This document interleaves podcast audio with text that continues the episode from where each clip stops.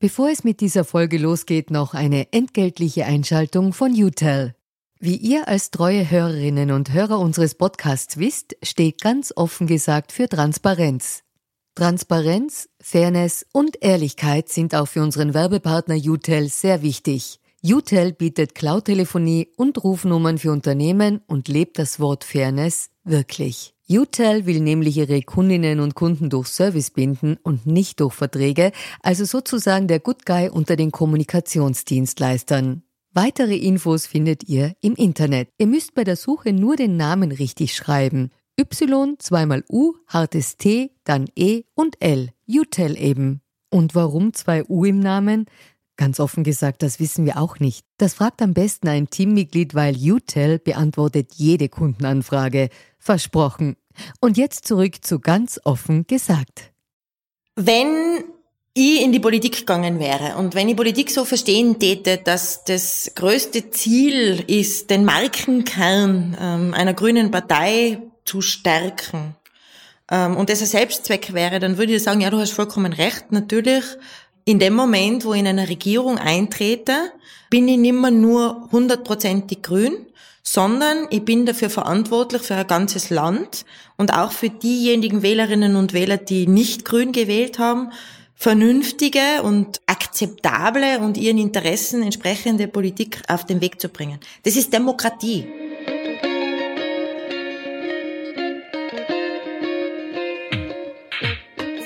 Herzlich willkommen bei Ganz offen gesagt, dem Podcast für Politikinteressierte.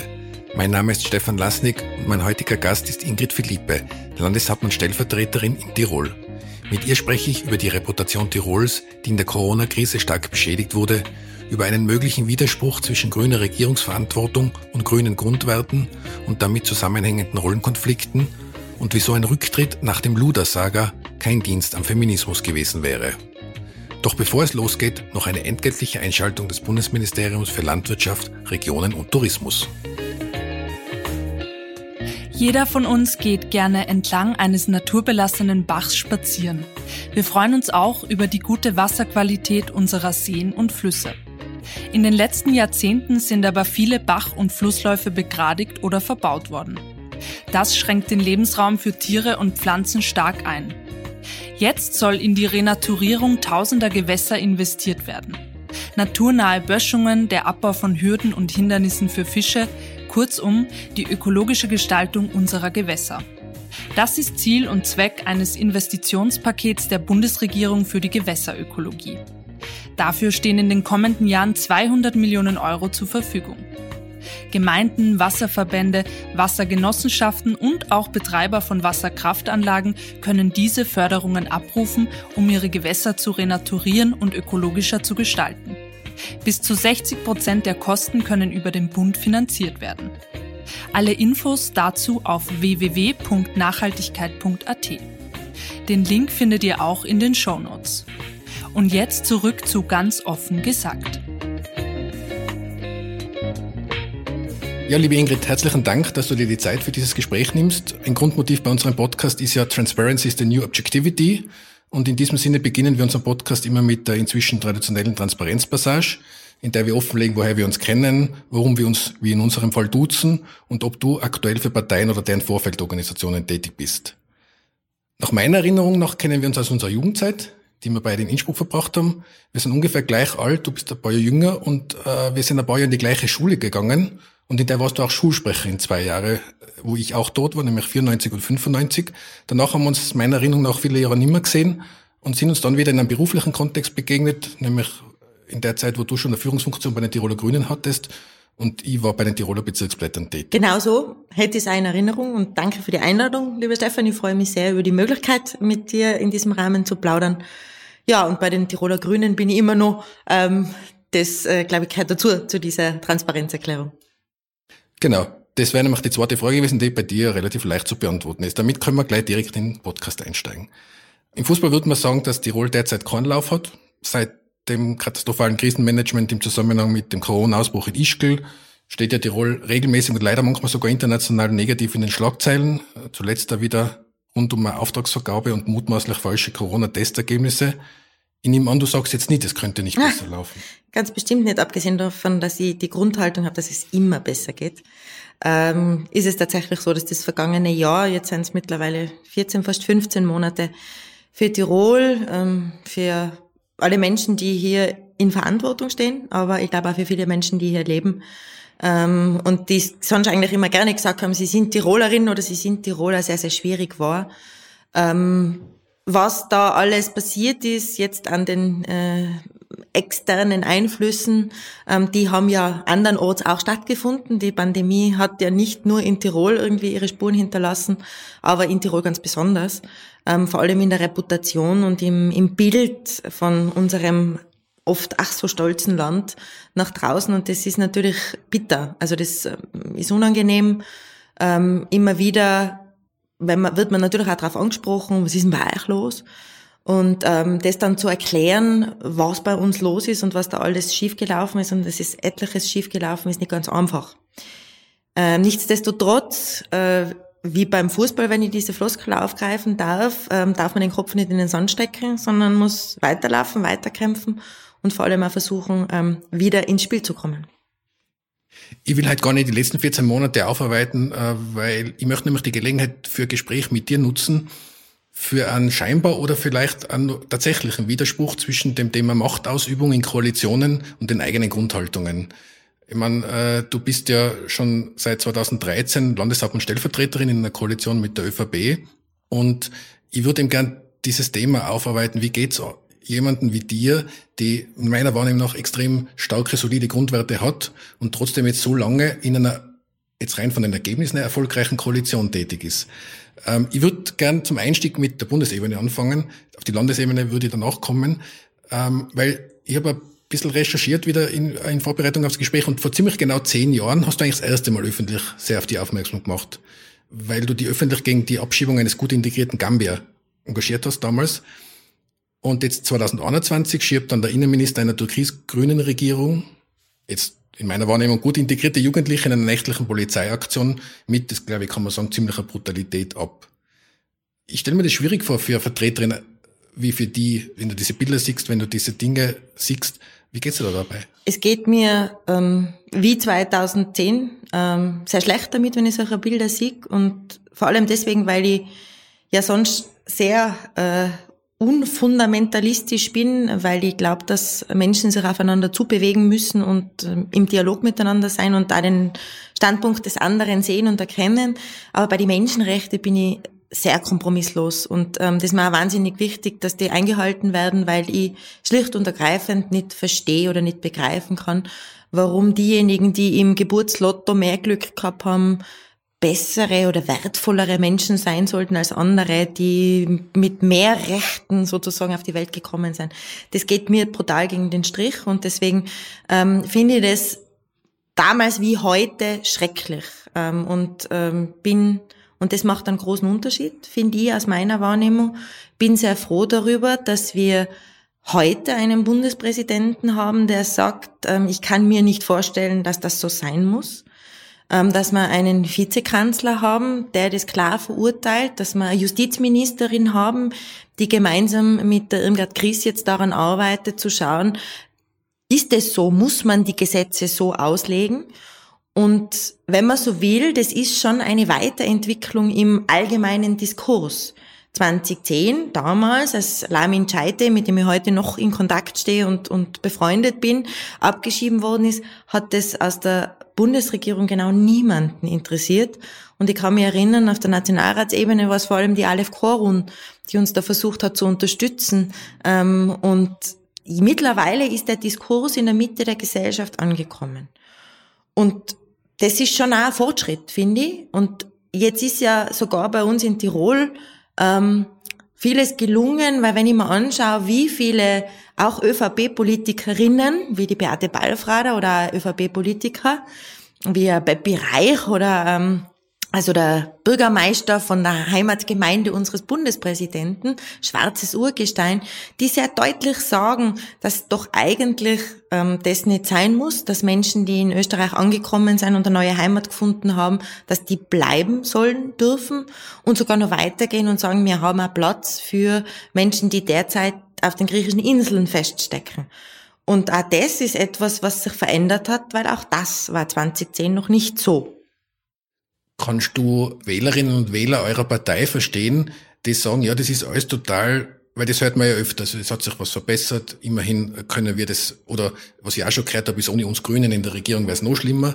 Aber kannst du Wählerinnen und Wähler verstehen, die sagen, ich habe euch genau wegen dieser äh, wegen dieser Konsequenz in den Grundrechten, du hast es selber angesprochen, genau deswegen habe ich euch gewählt und das sehe ich jetzt nicht, die Konsequenz. Ich verstehe, dass äh, Wählerinnen und Wähler, auch ähm, kritische Öffentlichkeit, da immer wieder den Finger in die Wunde legt, ähm, weil es ist tatsächlich auch etwas, was viele, viele Grüne, was mich nicht zufriedenstellt, dass wir da noch nicht mehr zusammengebracht haben und dass das äh, nicht schneller geht und dass man da nicht ähm, Bewegung in den Kanzler oder in den Innenminister bekommen kann. Ähm, aber es ist, und da bin ich jetzt vielleicht ein bisschen bei dem, was, was du vorher schon angedeutet hast, was heißt denn regieren oder was heißt in einer Koalition arbeiten? Ähm, als, vor allem als kleiner Koalitionspartner ist es oft leichter, Schlimmeres zu verhindern, wenn man so will, weil man hat ja in einer echten Koalition ein Vetorecht sozusagen. Ich kann gegen Vorhaben stimmen, beziehungsweise einfach sagen, dem stimme ich nicht zu. Also ich kann Verschlechterungen aus meiner Perspektive besser verhindern. Verbesserungen auf den Weg zu bringen, ist etwas schwieriger, weil ja natürlich der Koalitionspartner die gleiche Möglichkeit hat und der auch sagt, wir haben ein Einstimmigkeitsprinzip. Und ich bin davon überzeugt, dass wenn ähm, es möglich, äh, also wenn es mit der ÖVP, der türkisen ÖVP auf Bundesebene möglich wäre, ähm, Verbesserungen im Niederlassungs- und Aufenthaltsgesetz oder auch in Fragen des humanitären Bleiberechts durchzusetzen, dann wird die Alma Sadic oder auch der Werner Krogler das sofort ähm, einbringen oder eben auch die Sigi Maurer. Nur die, der Koalitionspartner sagt da, das machen wir nicht und dann muss man sich zwischenzeitlich damit zufrieden geben, dass man verhindern kann, dass es noch schlimmer wird. Und deswegen finde ich aber auch diese Kindswohlkommission sehr, sehr super, um ehrlich zu sein, wo ähm, sich objektive und erfahrene Juristinnen, Juristen, ähm, Verwaltungsexperten anschauen, ob das denn wirklich so gelesen werden muss und da hoffentlich Verbesserungsvorschläge bringen, weil ich kann mir das nämlich auch nicht vorstellen, dass das so sein muss. Du hast jetzt gesagt, äh, man muss dann zwischendurch gewisse Dinge in Kauf nehmen.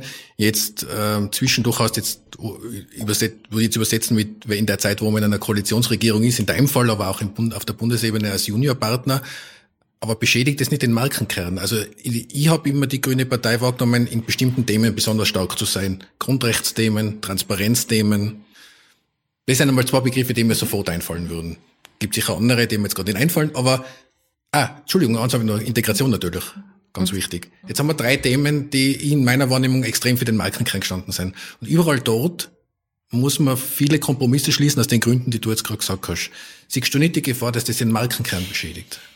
Wenn ich in die Politik gegangen wäre und wenn ich Politik so verstehen täte, dass das größte Ziel ist, den Markenkern ähm, einer grünen Partei zu stärken ähm, und das ein Selbstzweck wäre, dann würde ich sagen, ja, du hast vollkommen recht, natürlich ähm, in dem Moment, wo ich in einer Regierung eintrete, bin ich nicht mehr nur hundertprozentig grün, sondern ich bin dafür verantwortlich für ein ganzes Land und auch für diejenigen Wählerinnen und Wähler, die nicht grün gewählt haben, vernünftige und ähm, akzeptable und ihren Interessen entsprechende Politik auf, auf den Weg zu bringen. Das ist Demokratie. Und ähm, so wie die Grünen auf Bundesebene kleiner Koalitionspartner sind, sind wir das hier in Tirol. Und ähm, ich habe da wie dort, also im Bund wie bei uns, das Gefühl, dass wir mehr Handschrift und mehr Impuls geben als die uns zugeschriebene Prozentzahl. Das hat was damit zu tun, dass man in einer Regierung und in einem Regierungsprogramm einfach auch ähm, mehr erreichen kann durch geschickte Verhandlungen und vor allem durch fleißig sein, ähm, das den Grünen ja immer nachgesagt wird, dass wir ähm, sehr engagiert arbeiten. Ähm, aber ja, natürlich, wenn ich in der Opposition bin, dann darf ich und soll ich auch mein Parteiprogramm allumfänglich darstellen und präsentieren. Aber in dem Moment, wo ich in einer Koalition bin, wo ich in einer Regierung bin, muss meine äh, mein Betätigungsfeld und meine Problemlösungskompetenz auch über das hinausgehen. Das heißt, du hast keine Angst, dass das zum Beispiel ganz konkret im nächsten Wahlergebnis schaden wird? Oder euch? Also, boah, es ist, das ist, aktuell ist es total schwierig einzuschätzen, weil, ähm, da kann ich jetzt äh, für diejenigen, die sich gern mit Umfragen beschäftigen, äh, ich bin 2013 in die Landesregierung gekommen. Ähm, da hatten wir 12 Prozent, sowas, 12,6 Prozent beim ersten Wahlgang. Ähm, und dann in die Regierung gekommen 2017, bevor, oder Ende 2016, bevor 2017 dann ähm, die Bundeskatastrophe ausgebrochen ist sozusagen, waren wir in den Umfragen in Tirol bei rund 17 Prozent bei den Sonntagsfragen. Also das war sogar für mich überraschend. Die, ich bin nicht sehr umfragengläubig, aber da habe ich mir gedacht, okay, das finde ich jetzt beeindruckend. Ähm, dann kam ähm, der Rausflug aus dem Parlament mit äh, durchaus Mitverantwortung auch bei mir als Bundessprecherin. Das hat natürlich auch bei mir Big, das ist auch nachvollziehbar. Ähm, und dann haben wir die Landtagswahl 2018 haben wir 10,3 Prozent oder so geschafft und wieder in die Koalition. Und die letzte Umfrage, die ich gelesen habe, sieht uns wieder bei 13 Prozent. Ja, am Sonntag in der Kronenzeitung habe ich auch gesehen, ja. So, also, hm, weiß nicht. Wenn ich den Umfragen glauben will, offensichtlich solide Regierungsarbeit ohne ganz große ähm, Dramen ist nicht schädlich für die Grünen. Jetzt kann ich sagen, ich wünsche mir aber 20 Prozent. Ähm, ja, eh. Ähm, und ich schaue da mit sehr viel Freude nach Deutschland, was da alles gelingt. Aber ähm, auch da sehe ich sehr viel Pragmatismus bei meinen Kolleginnen und Kollegen in Deutschland. Ähm, und ich glaube, das ist, die, die können auch damit umgehen, dass das eine ist das, was der merken kann, ist der Grüne, und das andere ist das, was mache ich im Regieren. Und da, glaube ich, liegt viel ähm, Gespür und, und, und da liegt auch ganz viel dahinter, wenn es um die Frage geht, wie gehe ich mit Macht um. Das wird ja unter Umständen auch bedeuten, dass man die Wählerinnen und Wähler nicht unterschätzen darf, dass die vielleicht unterscheiden können zwischen was kann eine Partei kommunizieren, wenn sie in der Opposition ist und was kann man realistischerweise pragmatisch, so wie du das schilderst, erwarten, wenn jemand in der Regierung ist? Ich glaube, dass man Wählerinnen und Wähler grundsätzlich nicht unterschätzen sollte. Es gibt ja oft die Diskussion darüber, ob sie unter unterscheiden können, ob sie jetzt Bund, Land oder sonst irgendwas wählen. Und ich habe das Gefühl, die wissen das immer, also der Großteil ist sich dessen immer sehr bewusst. Ähm, und ja, ich glaube aber auch, dass, also der, die Wählerin ist sowieso so eine schwierige äh, Definitionsfrage. Oder es gibt natürlich die, die eher, ähm, sage jetzt einmal, im, im Protest ähm, wählen. Die würden dann jetzt wahrscheinlich gerade nicht Grüne in der Regierung wählen, zumal sie dann vielleicht noch sagen, wir wollen in der Regierung bleiben, weil sie sich was anderes erwarten und eher die Kontrolle im Staat oder im Land stärken wollen. Ist okay. Ähm, aber ich glaube, dass der Großteil der Wählerinnen und Wähler die Wahlentscheidung danach trifft, wer kann mein Leben freudvoller gestalten? Wer kann dafür sorgen, dass die Gesellschaft gerechter wird? Wer sorgt dafür, dass es ökologischer zugeht? Wer sorgt dafür, dass sie wieder einen Arbeitsplatz finden? Wer schaut drauf, dass meine Kinder eine vernünftige Bildungschance kriegen? So, das sind die Entscheidungen und das sind Gestaltungsfragen. Ähm, und da ist es schon entscheidend, ob ich was mitzureden habe und sei es nur ein kleinerer Teil oder kann ich zwar sagen, was ich mir als wünsch, aber bring's nicht zusammen. Und das ist einfach der Unterschied zwischen dem ähm, gestalterischen Politik machen, warum ich auch von Anfang an gesagt habe, ich möchte eigentlich regieren. Das habe ich auch, seit ich bei den Grünen bin, ähm, immer so verstanden, weil ich gesagt habe, wenn, dann will ich gestalten. Nur zum Kommentieren oder Kontrollieren, so wichtig es ist, ähm, fühle ich mich nicht so geeignet. Ich bin auch nicht, ich gern checken und machen dort ich will jetzt nicht in deinen Wunden bohren, aber du hast ein Thema angesprochen, das ich mir auch aufgeschrieben habe, das ich natürlich speziell jetzt für unsere Hörerinnen und Hörer in Wien oder im Osten Österreichs immer interessant äh, finde, nämlich das Thema Ausflug nach Wien, äh, diese Zeit äh, im Juni bis Oktober 2017, wo du ja nach dem Rücktritt von der Eva Klawischnik äh, Bundessprecherin der Grünen warst und gemeinsam mit Frau Lunacek die Partei geführt hast mit einem bitteren Ende, wie wir dann wissen, äh, mit dem Rausflug aus dem Parlament. Wie ist denn rückblickend diese Wiener Zeit in deinem Gedächtnis eingebrannt?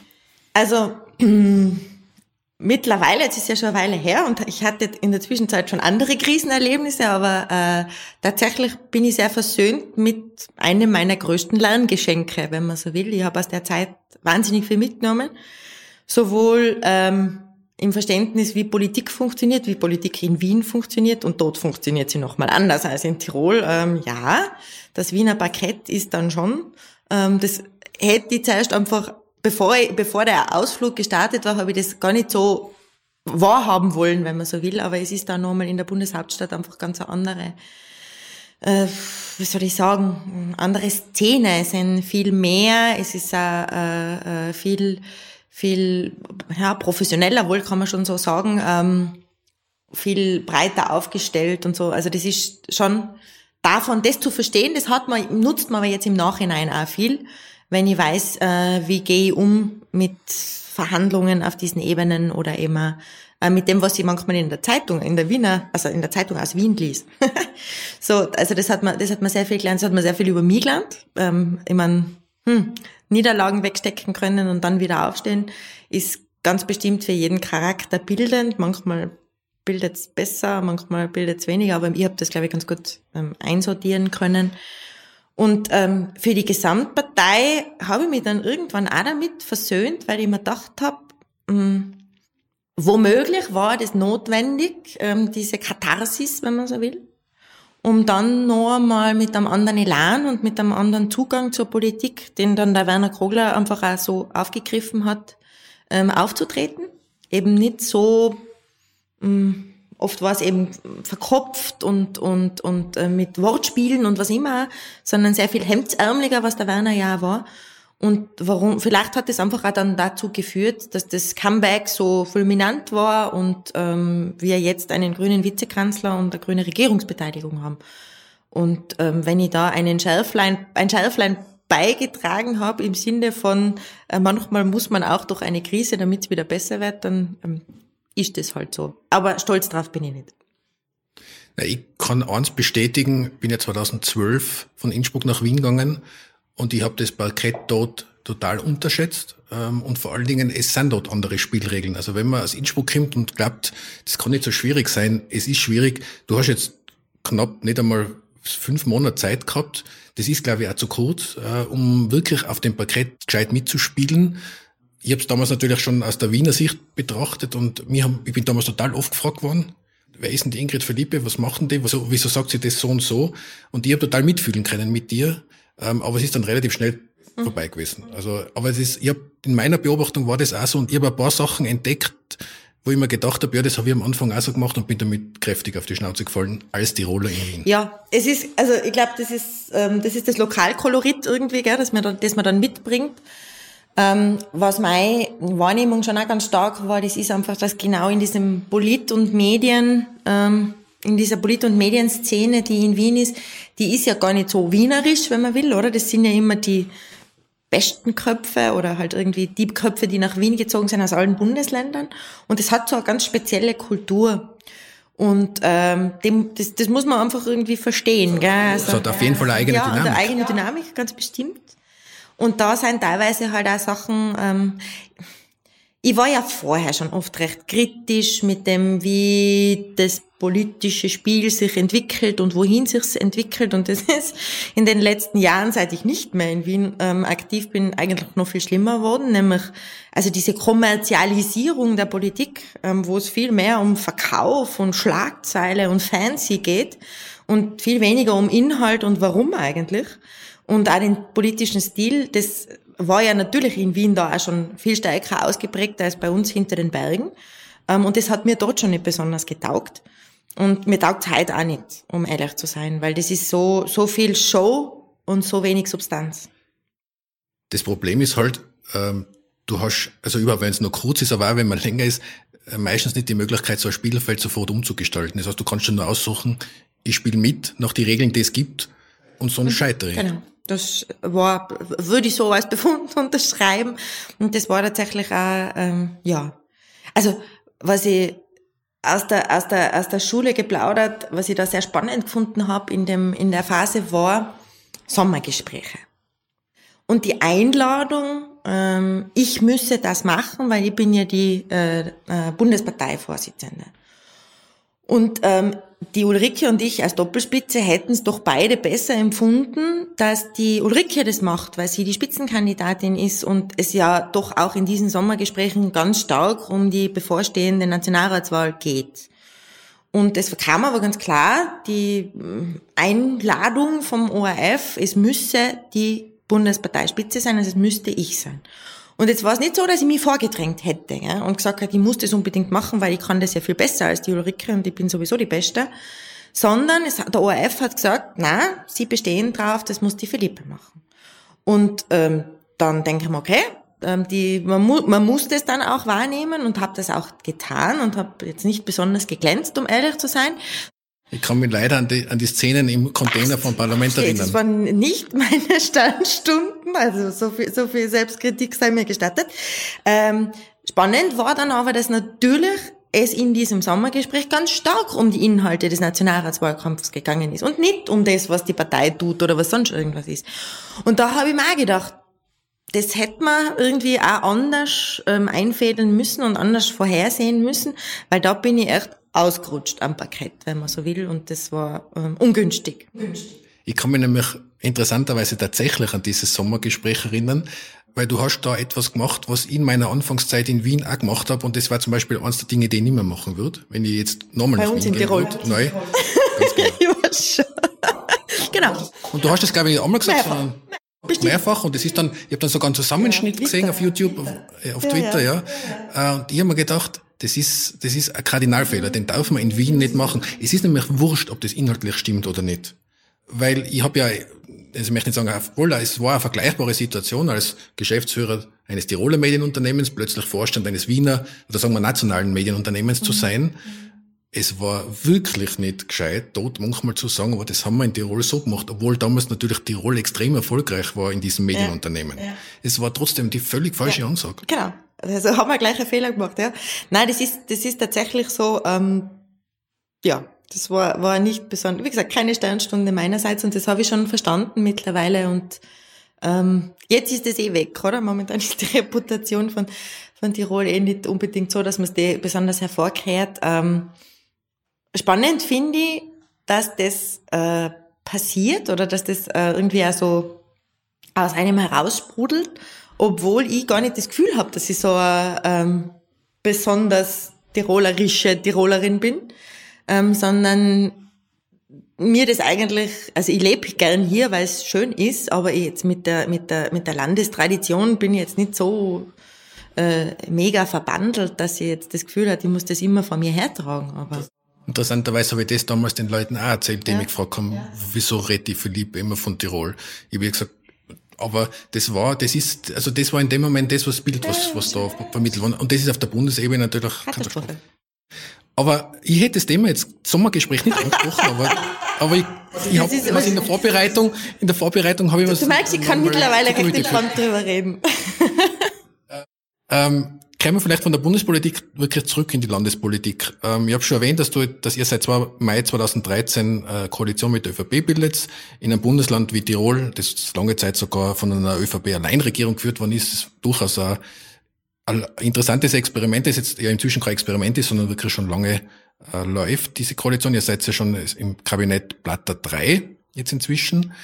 Ähm, und es hat in der letzten Zeit halt einige Hiccups geben. Ich sage jetzt, äh, und da möchte ich ein paar mit dir durchbesprechen. Vielleicht kennen wir das auch. Du hast heute schon angefangen, äh, ihr versucht, das nochmal einzuordnen davor. Es, also ich sehe seh immer wieder Rollenkonflikte in der Politik. Du hast heute schon mal angesprochen äh, und da gibt's ja jetzt bei dir ganz manifest natürlich die Erwartungshaltung, du bist die, äh, die Grüne in der, in der Regierung, du bist Landeshauptmann, Stellvertreterin, bist aber gleichzeitig eben nicht nur Grüne, sondern eben auch Teil der Regierung zwei Rollen, die schwierig miteinander in Einklang zu bringen sein.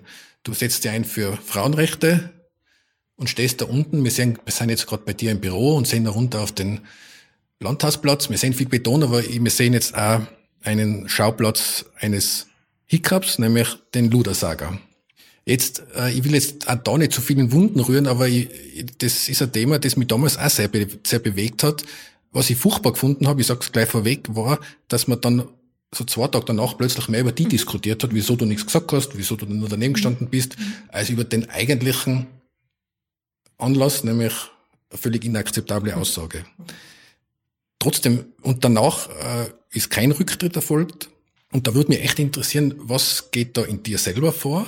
Und wie kann ich mir das vorstellen? Redet man hinter verschlossenen Türen schon Dacherles und geht dann aber raus und akzeptiert, dass man in einer Regierung ist? Schluckt man das alles runter? Wie kann ich mir das vorstellen? Also, eines der äh, Grundgeheimnisse oder wie soll ich sagen, das, das, der Grundlagen dieser schon jetzt acht Jahre lang dauernden Zusammenarbeit und ähm, der schon vielen gemeinsamen Erfolge und auch des Überstehens der einen oder anderen Krise ist tatsächlich, dass man hinter äh, verschlossenen Türen am Verhandlungstisch teilweise sehr heftige Debatten führt. Ähm, da ist das halt nochmal was anderes. Äh, es ist klar, dass sich die Medien da nicht immer darüber freuen, dass man ähm, Differenzen nicht öffentlich austrägt, sondern dort, wo sie hingehören, nämlich an den Verhandlungstisch und sich dann gemeinsam hinstellt und sagt, das ist das Ergebnis, das wir für das Land errungen haben. Und ähm, für alle, die ein bisschen mehr Politik verfolgen, die können das ja relativ einfach ablesen und sagen, aha, das ist das, was die Grünen ursprünglich gewollt haben, weil das steht in ihrem Parteiprogramm oder das ist das, was ihre, ihre, ihre Erwartungshaltungen und Versprechungen sind und das ist das, was die Schwarzen machen. Und dann brauchen wir nur das Ergebnis anschauen und dann kann ich mal ausrechnen, wer sich durchgesetzt hat oder an welcher Stelle ähm, da wer stärker war. Aber den ganzen Diskussionsprozess brauche ich nicht medial austragen. Das ist etwas, wovon ich ja überzeugt bin, dass auch hier wieder der Großteil der Wählerinnen und Wähler, Bürgerinnen und Bürger herzlich wenig Interesse daran hat, ähm, das, diese Eitelkeiten von Politikerinnen und Politikern nachzuverfolgen, sondern wissen wir, wie das jetzt ist. Ähm, mit weiß ich nicht, wie werden Pflegekräfte bezahlt, wie viel kostet mein Öffi-Ticket. Ähm, das interessiert ja auch niemanden, ob das das Bund der Bund, das Land oder die Gemeinden zahlen. Ja, trotzdem war das, finde ich, schon jetzt mehr als nur ein verbaler Ausrutscher, weil da steckt ja, würde ich jetzt einfach unterstellen, eine gewisse Systematik dahinter, nämlich, also jung, jung, Frau, Umweltaktivistin und dem gegenüber, äh, wie soll ich das jetzt ausdrücken, würde ich mal sagen, schon eher Repräsentanz alter Systeme. Ja. Hat, und äh, ist es da nicht problematisch, die Koalitionsraison vor, diese grundsätzliche Problematik zu stellen? Schau, tatsächlich habe ich nicht nur mit dem Josef Geisler, sondern wir haben auch in der Regierung sehr intensiv über diese Sache diskutiert und ähm, dann ja auch ähm, Koalitionsausschuss und Konsequenzen in einer anderen Form gezogen. Ähm, klingt komisch, ist aber so, ich habe jetzt einfach neun Millionen Euro für den Naturschutz mehr in diesem Land und das in diesem Jahr. Und das ist schon auch ähm, etwas, was dem Naturschutz und da der ähm, attackierten Naturschutzexpertin ähm, möglicherweise eine, eine kleine Genugtuung verschafft, ja, wenn man so will. Ähm, ist es der Preis der Macht, dass man solche Sachen dann jetzt zumindest öffentlichkeitswirksam runterschlucken muss? Ich habe nicht das Gefühl, dass ich irgendwas runtergeschluckt habe. Ich habe sehr klar gemacht, ähm, dass das ähm, nicht in Ordnung geht, dass das äh, eine Entgleisung ist und dass das so nicht sein darf. Ähm, was ich nicht getan habe, ist den äh, Zurufen nachzukommen, ich müsste jetzt Josef Geisler zum Rücktritt bewegen oder gar ich müsste zurücktreten. Weil das ist ja die völlige Umkehr von, von, von allem, was da gerade passiert ist. Der Mann entgleist einer jungen Frau gegenüber. Ich stehe daneben und nochmal, ich habe es nicht gehört, weil ich nämlich der Frau zugekocht habe. Und ich weiß nicht, ob das, ähm, das kennt doch jeder. Man redet mit einem und ähm, der daneben redet am schräg einer und man hört, dass er irgendwas gesagt hat, aber man hört nicht, was er gesagt hat, weil man sich konzentriert auf den, auf den Gesprächspartner. Und genau so war das. Und ich hab's nicht gehört, was er gesagt hat, weil sonst weiß ich auch nicht, ob ich dann adäquat reagiert hätte. Womöglich hätte ich ihn geschupft oder was immer. Das weiß ich nicht. Gell? Wäre jetzt auch nicht besonders klug gewesen. Ähm, jedenfalls habe ich überhaupt nichts abgeschluckt, weil ich habe sehr deutlich gemacht, dass das nicht in Ordnung ist. Ich habe ähm, umgehend mit der Betroffenen, also nach, dem, nach den Videoaufnahmen, ich habe erst mit den Videoaufnahmen wahrgenommen, ähm, habe ich sofort mit ihr auch telefoniert und auch mit ihr besprochen, ähm, was, was, was, was kann man jetzt tun, wie, wie soll das jetzt weitergehen. Aber dass dann Leute sagen, ich soll, nur dazu aus meiner eigenen Partei, ich solle zurücktreten, ist schon auch sehr schräg gewesen und ähm, da habe ich schon auch meine, also intensive Überlegungen zum Feminismus und wie das denn wirklich geht, ähm, anstellen müssen und dürfen. Deswegen habe ich das einleitend gesagt, das ist mir immer auch aufgefallen. Und das ist natürlich schon eine beliebte Methode, von solchen Dingen abzulenken, zu sagen, okay, gehen wir mal auf die Frau los. In dem Fall warst du, also das zweite Opfer dann sozusagen. Das erste Opfer war die angesprochene Umweltaktivistin und dann hätte man gesagt, na du hast eigentlich was falsch. Ja, ich habe das heute auch sehr spannend gefunden im, im Tiroler Landtag, weil ja ähm, wir heute Regierungsumbildung hatten und eine junge Frau zur ähm, ähm, Landtagsvizepräsidentin gewählt wurde, die Sophia Kircher, und jetzt haben wir drei Chefinnen, also jetzt haben wir drei Landtagspräsidentinnen, was ich total großartig finde. Ähm, und es war interessant, weil ähm, mehrere Redner, nicht gegendert, weil nicht äh, Frauen, ähm, haben, genau, haben ähm, nichts Besseres zu tun gehabt, als gleich über diese junge Frau ähm, und sie ist nicht qualifiziert und ähm, wie kann man nur? Und jetzt muss man sagen, dass die Gegenkandidatin, die Elisabeth Blanik, eine von mir sehr geschätzte Bürgermeisterin ist, die einen super Job macht. Ähm, und dass dann die andere Frau, und es ist ein Luxus, dass wir zwei tolle Frauen haben, die sich für das Amt zur Verfügung stellen, aber dass man da eine niedermachen muss, aus Parteiüberlegungen und aus Opposition und Regierungsgeplänkel, das finde ich echt schwach. Und ich bin auch sehr froh, dass sich die Frauen im Landtag daran nicht beteiligt haben. Da würde mich jetzt wirklich interessieren, wie du mit solchen Rollenkonflikten umgehst. Weil ich glaube ja, jeder Mensch hat so, der Begriff ist jetzt ein bisschen ausgelutscht schon, aber rote Linien. Wo sind denn deine persönlichen roten Linien? Also wenn es Entscheidungen zu treffen gilt, wo du sagst, das ist jetzt nicht unbedingt meine, meine Grundhaltung, aber im Sinne der Koalition, im Sinne des Koalitionsübereinkommens, was auch immer, im Sinne eines Pragmatismus geht damit. Und, aber wo gehst du dann nicht mehr mit und mit was gleichst du das ab? Schaust du da in den Spiegel und sagst, da kann ich mir nur in den Spiegel schauen? Hast du irgendwo jemanden, mit dem du solche Sachen besprichst? Weil ich stelle mir das extrem schwierig vor. Ich möchte vielleicht an der Stelle ja sagen, im Spitzenmanagement ist es meiner Wahrnehmung nicht anders. Wenn man einen Aufsichtsrat hat und gewisse Entscheidungen zu treffen hat, überlegt man sich auch ab und zu, kann man das eigentlich nur mittragen von sich selber aus? Oder was eben, wenn man nicht mehr da ist, macht es halt wer anderer, macht es dann auch nicht besser vielleicht.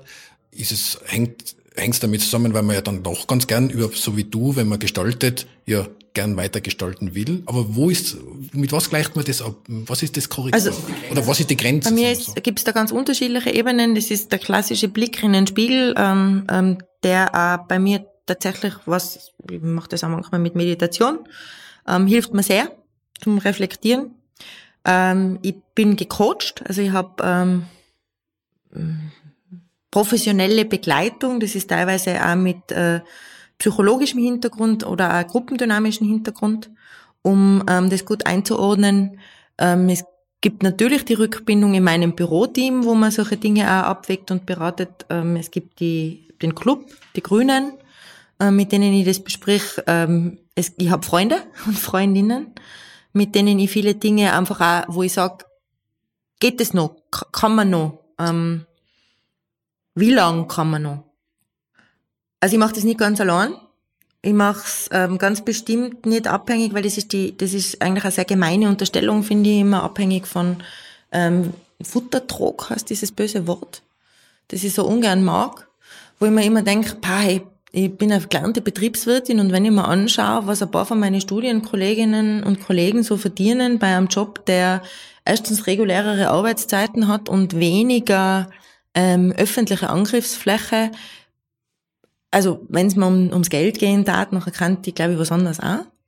Ähm, da geht es schon um Idealismus, das ist ein böses Wort in der Politik, aber ich habe sowas wie Idealismus. Und die Frage, wie lang kann ich was besser machen? Und jetzt nur einmal um auf die Geislergeschichte zurückzukommen, gell? wäre ich jetzt aus Protest zurückgetreten? Du kennst ja aus in der Tiroler Landespolitik. Was glaubst du, was passiert war? Wer wäre dann der neue Landeshauptmann Stellvertreter geworden? Hm, ich würde mal tippen, Mann. Ja. Der Bernhard Dill? Nein, nein, der brauchen sie einen Koalitionspartner, einen neuen. Ach so. Der, der ja, ja. Also für die Zuhörerinnen und Zuhörer, die das jetzt nicht wissen, wenn ich damit man der Georg der SPÖ. Und das wäre dann ein feministischer Fortschritt gewesen, nehme ich an.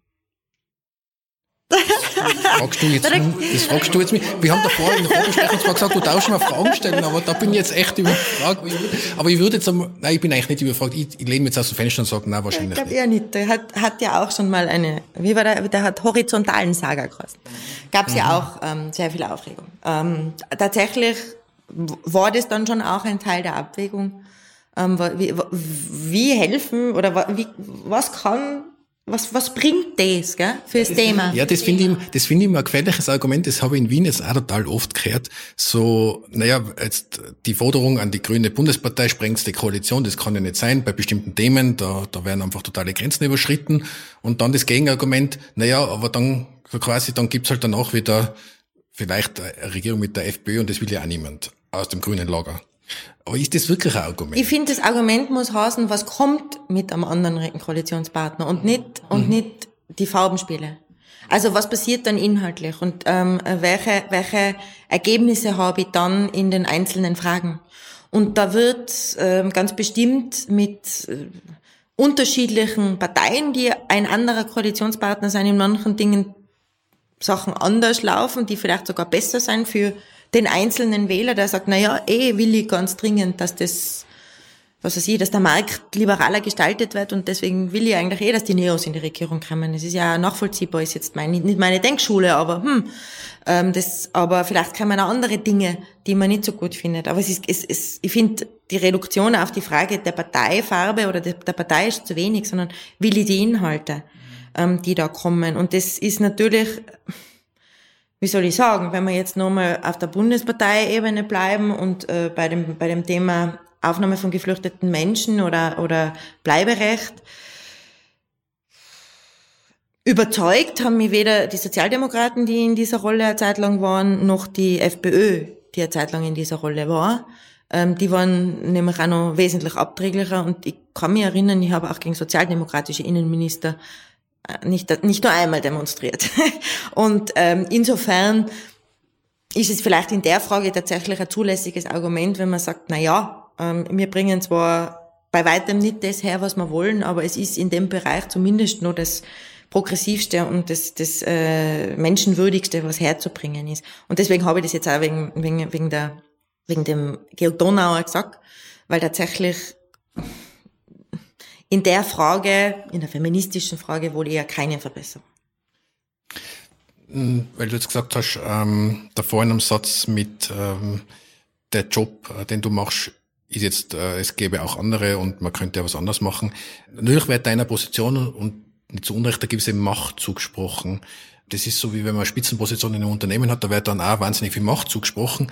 Ich habe ja die Macht, die an da zugesprochen wird, manchmal als Ohnmacht erlebt weil du ja eben nicht einfach sagen kannst, das hätte jetzt gern so und alles funktioniert am nächsten Tag so. Vielleicht in einer totalen Diktatur funktioniert das, ja, aber das gibt's Gott sei Dank in unseren Breitengraden nicht. Wie geht's dir da? ich finde, das, das ist genauso, wie es ist und ich glaube, dass da ganz viel, ähm, hm, ich weiß nicht, ob das dann Wunsch oder Erwartungshaltung ist, die da dahinter steckt, dass äh, wenn man nur in der Regierung ist oder auch wenn man nur Landeshauptfrau wäre, dann ähm, könnte man das alles ganz einfach tun. Das ist halt nicht so. Und dann nehme ich jetzt ein anderes sehr exemplarisches Beispiel, weil ich auch gern drüber rede. Das ist der Transit oder die Anti, der Antitransitkampf in Tirol. Eines unserer wichtigsten Themen, eines meiner wichtigsten Themen. Das in Wien übrigens auch niemand nachvollziehen kann, aber das als, als Tiroler weiß man, was du meinst. Über zwei Millionen LKWs ähm, über die über den Brenner im Jahr ist halt schon eine ziemlich massive Belastung und äh, macht Menschen krank aufgrund der Lärm- und der Luftbelastung. Und die Autobahn sehr voll für alle, die da öfter unterwegs sind. Und dann in den Ö3-Nachrichten, dann immer, wenn die Staumeldungen kommen, dann merkt man das, dass das äh, bei uns nämlich oft den ganzen Tag recht dicht ist. Jetzt war es ein bisschen Corona-bedingt ein bisschen gestoppt, aber mittlerweile ist das wieder auf altem Niveau. Aber wenn ich mir das anschaue, 2013, wo ich in die Landesregierung gekommen bin, haben wir geredet von dem permanenten Hunderter, also dem Luft- und Lärmhunderter auf der Unter-Interlautobahn. Da ist immer ein Hunderter, immer. Da gibt's nicht mehr flexibel. Ähm, und vom sektoralen Fahrverbot, also dem Müll- und Schrottfahrverbot. Und beim Eintritt in die Tiroler Landesregierung war das noch eher, ja, ja, schauen wir mal, ob sie das zusammenbringt, so ungefähr. Das ist ja grüne Träumerei. Es ist dann gelungen, über die letzten Jahre ähm, nicht nur diese Maßnahmen, sondern noch viel schärfere Maßnahmen, und zwar in einem Allparteienkonsens mittlerweile, in Tirol zu setzen. Und der Antitransitkampf ist bei uns quasi jetzt mittlerweile ähm, völlig klar, allparteilich getragen. Es sind Nuancen und am ehesten nur, ihr seid nicht gut genug, ihr müsst es schneller machen, ist eigentlich der Vorwurf, der krimmt. So, jetzt kann man meinen, juhu, das ganze Land findet, das ist ein wichtiges Thema und wir wollen Kostenwahrheit auf der Straße und wir wollen da höhere Mauten und, und, und wir wollen weniger Verkehr. Naja, damit haben wir jetzt gerade angefangen, weil wir brauchen unsere Nachbarn im Norden und die Nachbarn im Süden und die Europäische Kommission und die internationalen Wirtschaftsbeziehungen. Also, ähm, na, es reicht nicht, an der Spitze eines Landes ähm, zu, zu stehen und zu sagen, jetzt machen wir mal den Verkehr aus. Das, das ist nicht möglich. Und so kann man das jetzt über alle möglichen Dinge durchdeklarieren. Ähm, ja, man kann bestimmte Dinge entscheiden, das ist auch toll. Ähm, und man hat die Möglichkeit, ähm, einfach auch durch Diplomatie und Diskussion und Überzeugung und vielleicht auch manchmal Projekte Menschen zu begeistern und mitzunehmen. Aber irgendwo muss man dann trotzdem demokratische Mehrheiten generieren. Wir leben glücklicherweise in einer äh, Demokratie, aber deswegen ist es halt auch nicht immer möglich zu sagen, ich will jetzt das und deswegen passiert's.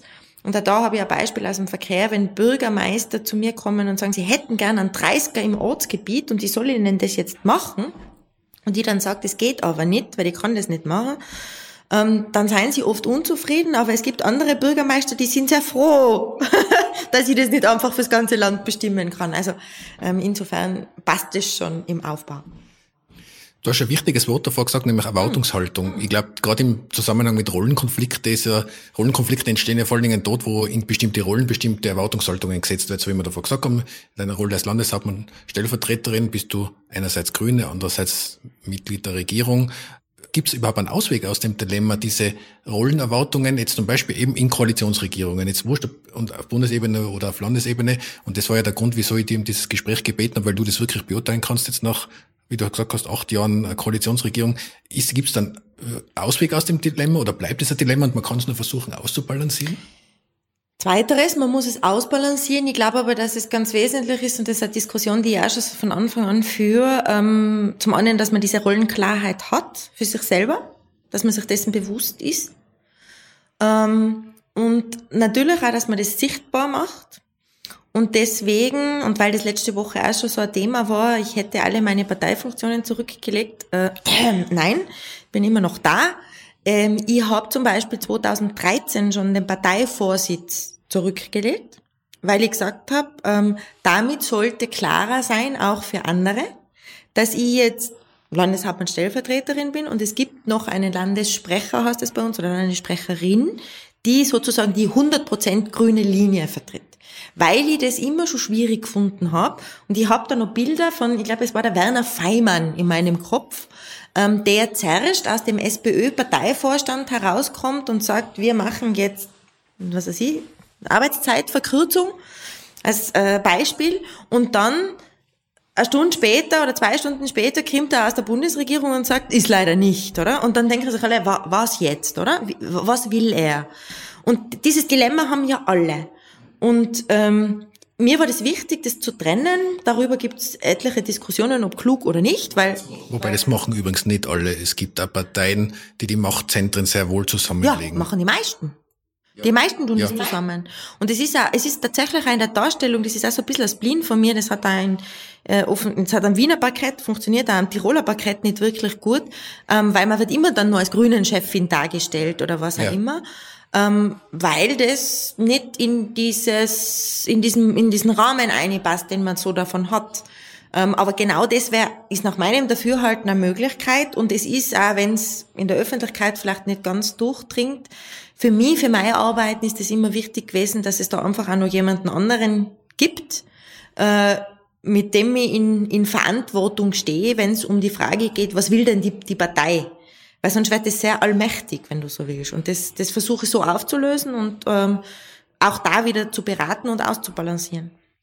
Das Interessante an dem Aspekt, deswegen habe ich, habe ich die kurz unterbrochen, ist ja, dass äh, es tatsächlich derzeit politische Bewegungen gibt, die genau das Gegenteil machen, nämlich wirklich eine, eine Konzentration sogar aller Staatsfunktionen, also Legislative, Exekutive, Verwaltung. Also da versucht man eigentlich sogar so zu tun, als gäbe es keine Grenzen.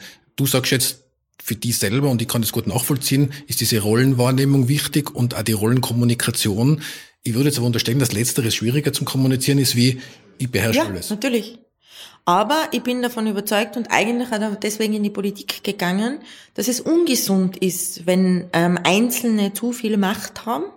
Ähm, und ich finde, dass es wichtig ist, dass man Macht ist, bedeutet ja auch Verantwortung, dass man die einfach auch gut aufteilt auf unterschiedliche Schultern. Und im besten Fall ähm, sind es ähm, Führungsteams oder Steuerungsteams, wie auch immer du das nennen willst, mit unterschiedlichen Charakteren, die aber professionell und gut zusammenarbeiten, weil es unterschiedliche Sichtweisen aufmacht.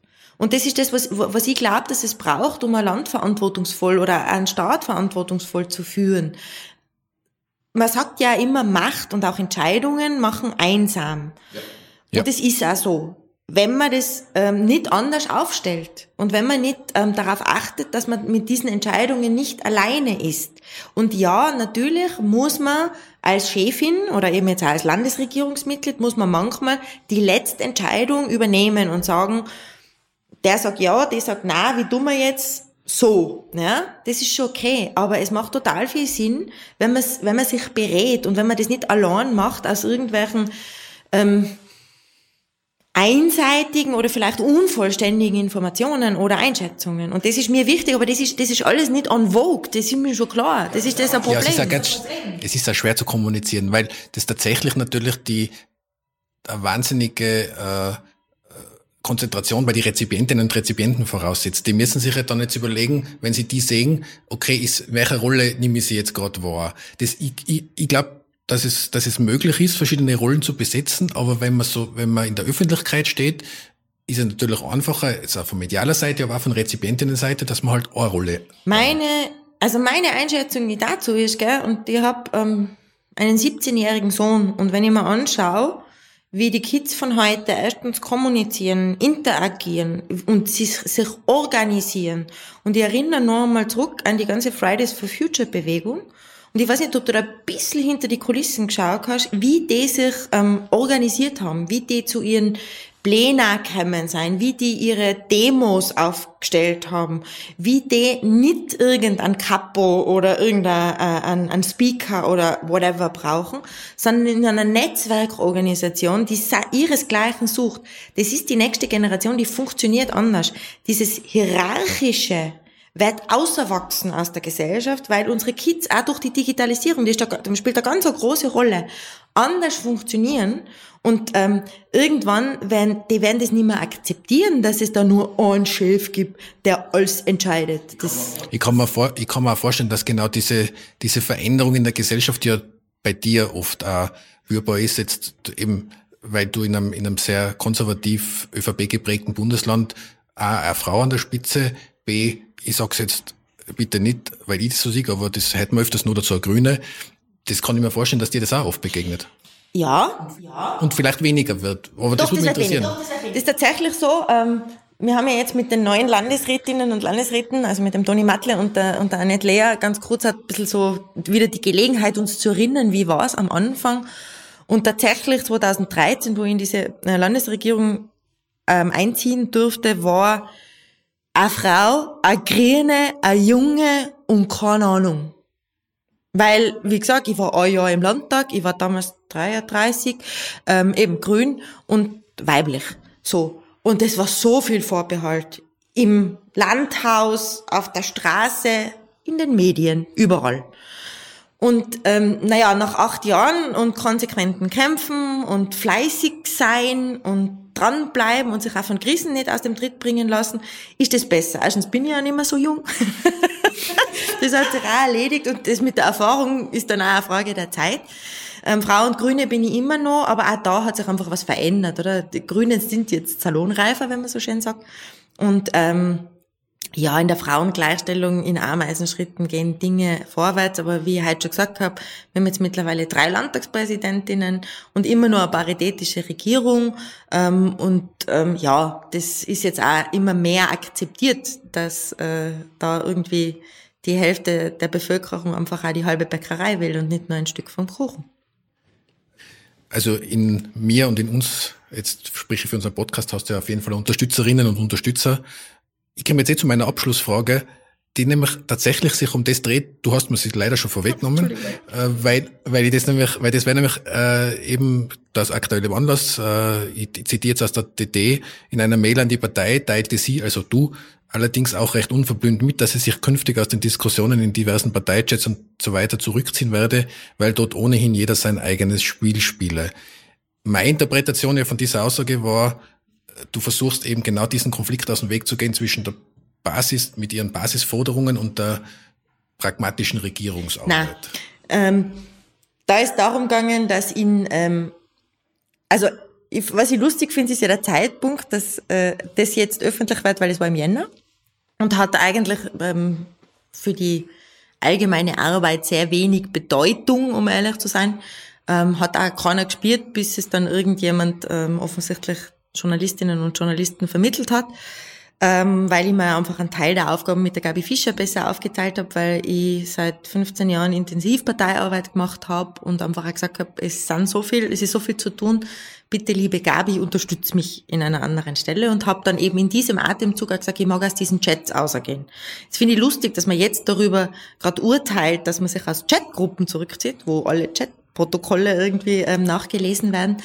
Ähm, es ist die Geschwindigkeit dieser Chat-Kommunikation und ich glaube, das kennen ganz, ganz viele Leute. Ähm, das ist ja wurscht, ob das die Family WhatsApp-Gruppe ist oder irgendwelche berufsbedingten äh, Gruppen, die man manchmal recht lustig, aber äh, manchmal auch zu Unzeiten in heftigsten Diskussionen daherkommen können. Und ähm, man könnte jetzt ja sagen, ja, sie soll halt ihr Handy auf Zeiten legen, wenn sie eine Ruhe haben will. Ja, könnte sie rein theoretisch. Wenn aber die Erwartungshaltung ist, dass sie mitliest, um irgendwelche Dinge zu diskutieren, ähm, dann kann ich es nicht einfach weglegen, weil manchmal muss ich halt wirklich auch in komischen Zeiten erreichbar sein. Aber dann wäre es halt wichtig nur für die dringenden Dinge.